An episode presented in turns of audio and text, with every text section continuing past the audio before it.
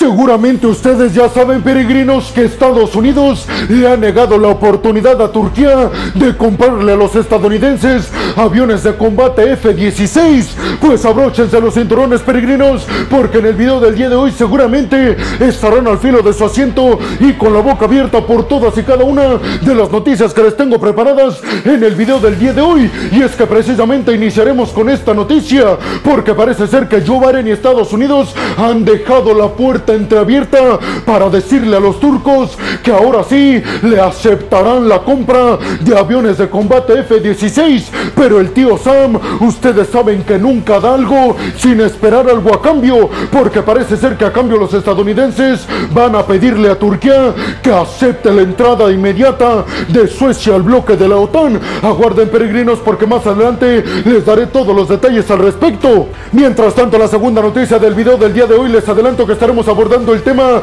de que iniciaron los ejercicios militares a gran escala del bloque de la OTAN en el Ártico.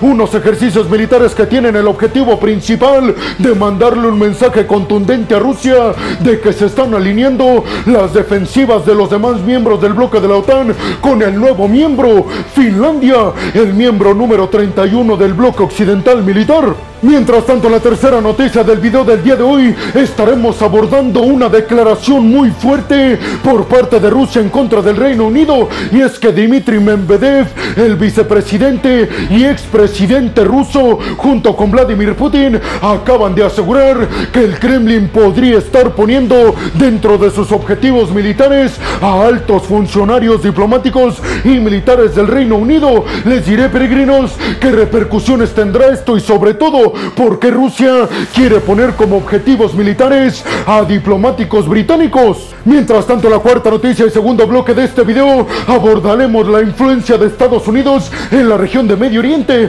que pareciera ser que está disminuyendo. Y es que ahora los Emiratos Árabes Unidos parece que no están demasiado contentos con el papel de la Policía Mundial de Estados Unidos, sobre todo porque no han logrado evitar que Irán se haga del control de buques petroleros en esta región del Golfo. Les diré, peregrinos, cuál es la solución que les dio Estados Unidos a todos estos países para que se sientan seguros de que sus buques no van a ser secuestrados por parte de autoridades iraníes. En la quinta noticia abordaremos un hecho que es muy preocupante para todo el mundo, peregrinos, y es que ni Rusia ni Ucrania se ponen de acuerdo para proteger la planta nuclear de Zaporilla y que no le caiga un misil encima y que eso provoque una catástrofe nuclear como la vivida en Chernóbil o en Fukushima. Y mientras tanto, la sexta noticia del video del día de hoy abordaremos el hecho de que Lula da Silva, el presidente brasileño, quiere formar una asociación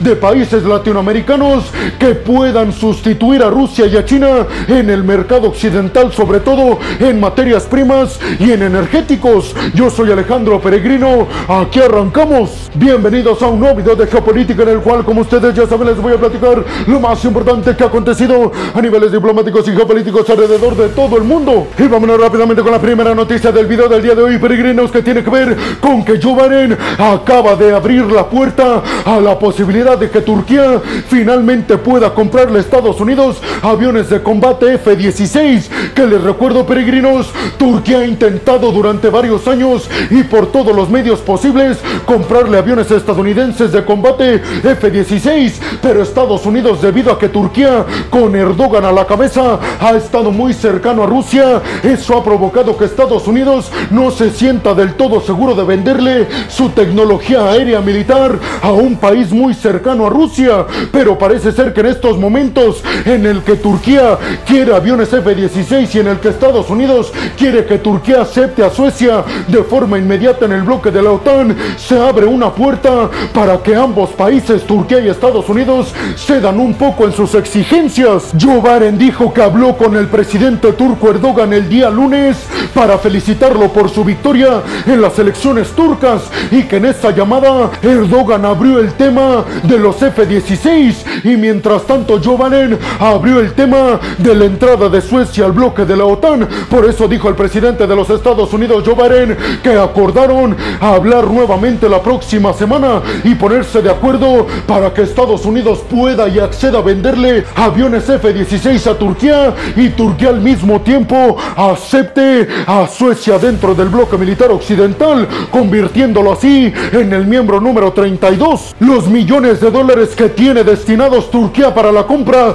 de aviones militares de combate F-16 Estados Unidos es nada más y nada menos, escuchen bien peregrinos, de 20 mil millones de dólares. Una transacción que por supuesto no le vendría nada mal a los estadounidenses. Hasta el momento Estados Unidos lo único que ha autorizado es venderle software para actualizar los aviones militares estadounidenses que tiene Turquía. Una transacción por 259 millones de dólares que no se compara en nada a la cifra que daría Turquía a Estados Unidos por la venta de aviones F-16. Hay que decirlo así, peregrinos, rápido y sencillo. Es una prioridad para Turquía el tener aviones F-16 y es también una prioridad para Estados Unidos cumplirle la promesa a Suecia de dejarlos entrar al bloque militar occidental antes de la cumbre de la OTAN en julio en Lituania. ¿Ustedes qué piensan, peregrinos? ¿Creen que efectivamente se lleve a cabo un trueque prácticamente entre Estados Unidos y Turquía?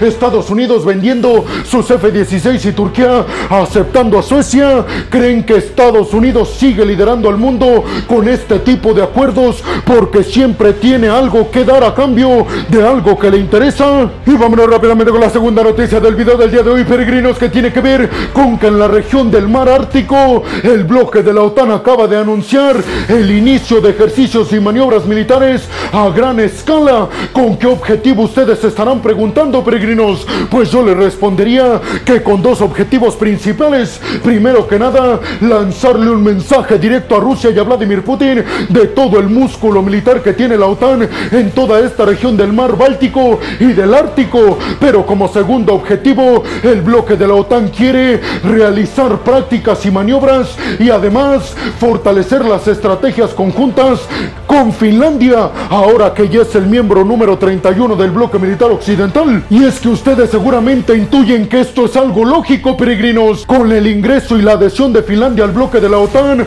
pues obviamente tienen que los finlandeses incorporarse a las estrategias militares del bloque de la OTAN, sobre todo en ejercicios y maniobras que tienen que ver con responder a un ataque por parte del Kremlin. En los ejercicios militares participaron fuerzas militares de Estados Unidos, de Noruega y del Reino Unido, específicamente mil tropas en total de estos tres países, pero además Suecia y Finlandia también participaron en estos ejercicios militares, pero fue Suecia quien puso a la disposición de estos ejercicios militares del bloque de la OTAN, escuchen bien, 6.500 tropas que les repito, llevaron a cabo maniobras militares defensivas teniendo en cuenta o digamos vislumbrando un hipotético ataque por parte de Rusia. ¿Ustedes qué piensan, peregrinos? ¿Creen que con esto el bloque de la OTAN pueda mostrarle a Rusia el músculo militar y eso haga disuadir sus intenciones de en algún momento dado, en algún hipotético dado caso, mejor dicho, atacar a Suecia,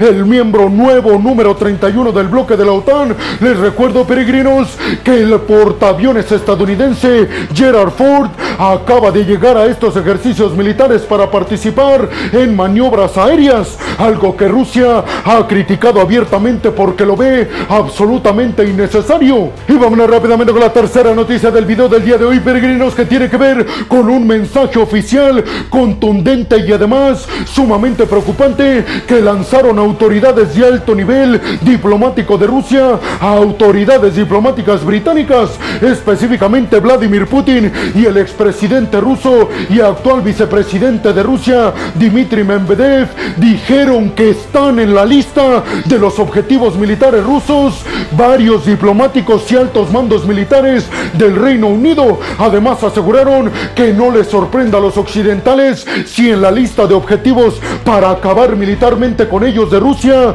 suman a nuevos diplomáticos occidentales. Esta decisión supuestamente Mendebev la tomaron desde Rusia después de que el Reino Unido anunciara el envío a Ucrania de misiles de largo alcance, misiles con los cuales Ucrania podría estar alcanzando territorio ruso. Sin embargo, les recuerdo, peregrinos, que Ucrania ha prometido al Reino Unido que estos misiles de largo alcance no los van a utilizar en territorio ruso y única y exclusivamente en territorio ucraniano para expulsar a los invasores rusos. Hay que decir también, peregrinos, que Vladimir Putin ha insistido en varias ocasiones que el Reino Unido ha puesto tropas británicas luchando codo a codo con los ucranianos en contra de los rusos. Sin embargo, peregrinos, no han mostrado las pruebas contundentes de que esto sea cierto y hasta el momento se intuye que son palabras de Vladimir Putin para justificar este tipo de amenazas en contra del Reino Unido y sus altos mandos militares y diplomáticos. ¿Ustedes qué piensan, peregrinos? ¿Creen realmente que Rusia se atrevería hacer algo en contra de altos mandos militares y diplomáticos occidentales como británicos? Y sobre todo les preguntaría, ¿creen realmente que hay tropas británicas luchando a favor de Ucrania en el territorio ucraniano? Y vámonos rápidamente con la cuarta noticia, el segundo bloque de este video, peregrinos, que tiene que ver con declaraciones que ofrecieron altos mandos militares y diplomáticos de los Emiratos Árabes Unidos, luego de que se estuviera diciendo que Estados Unidos, junto con los Emiratos Árabes Unidos, han tenido fuertes discusiones por el papel estadounidense en cuanto a la seguridad militar en toda esta región de Medio Oriente y el Golfo. Pues ante esto, los Emiratos Árabes Unidos dijeron que no tienen diferencias con Estados Unidos, que lo único que han hecho es exigirle a los estadounidenses que den garantías de seguridad para los buques petroleros de los Emiratos Árabes Unidos. Y es que esta noticia, peregrinos, yo ya se las di anteriormente sobre que Irán estaba secuestrando buques petroleros con el pretexto de que estaban llevando poderío militar en contra de Irán. Pues ante esto Estados Unidos su respuesta fue enviar a la quinta flota a toda esta región del Golfo para evitar que Irán siga haciéndose del control ilegal de buques petroleros de otros países. Pero los Emiratos Árabes Unidos ratificaron su amistad y su cercanía con Washington. ¿Ustedes qué piensan, peregrinos? ¿Creen que Estados Unidos todavía tenga la capacidad militar y económica de seguir actuando como la policía mundial, aprovechando todos sus tentáculos militares que tiene alrededor del mundo? ¿O creen que esa hegemonía está cada vez más debilitada? Y vámonos rápidamente con la quinta noticia del día de hoy, peregrinos, que tiene que ver con que ni Rusia ni Ucrania se ponen de acuerdo para proteger ante un ataque a la planta nuclear de Zaporilla,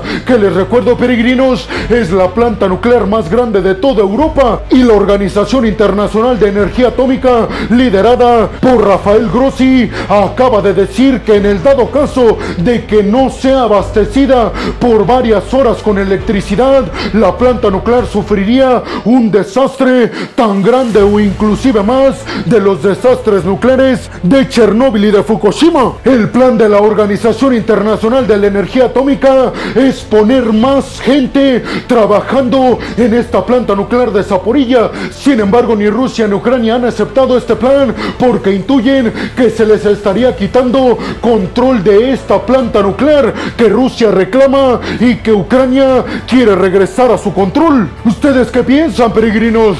¿Creen que podríamos ser testigos de un nuevo desastre nuclear como el de Fukushima y el de Chernóbil? Y vámonos rápidamente con la sexta y última noticia del video del día de hoy, peregrinos, que tiene que ver con que se llevó a cabo la cumbre de países latinoamericanos en Brasil y Lula da Silva, el líder brasileño, aseguró que quiere una integración casi absoluta en términos energéticos y económicos. Dijo, a pesar de nuestras diferencias entre derecha e izquierda y entre ideologías, queremos hacer conscientes a nuestros socios regionales que tenemos una oportunidad histórica de sustituir a Rusia y a China en el mercado occidental, sobre todo en términos de materias primas y de energéticos. ¿Ustedes qué piensan, peregrinos? ¿Creen que Lula da Silva tendrá éxito formando o conformando, mejor dicho, este bloque para sustituir como socios a China y a Rusia de los occidentales, sobre todo en estos términos, en materias primas y en energéticos? Yo la verdad creo que nunca se pondrán de acuerdo, pero esperemos que sí, porque sin lugar a dudas eso beneficiaría económicamente y mucho a toda la región de Latinoamérica Latinoamérica. ¿Ustedes qué piensan, peregrinos? Y bueno, hemos llegado al final del video del día de hoy, peregrinos. Les agradezco muchísimo por todo el apoyo que me dan. Sin ustedes, yo no podría hacer esto que es lo que más me apasiona en el mundo. Así que muchas, pero muchas gracias, peregrinos. Sin más por el momento, nos vemos en el siguiente video de Geopolítica. Hasta la próxima.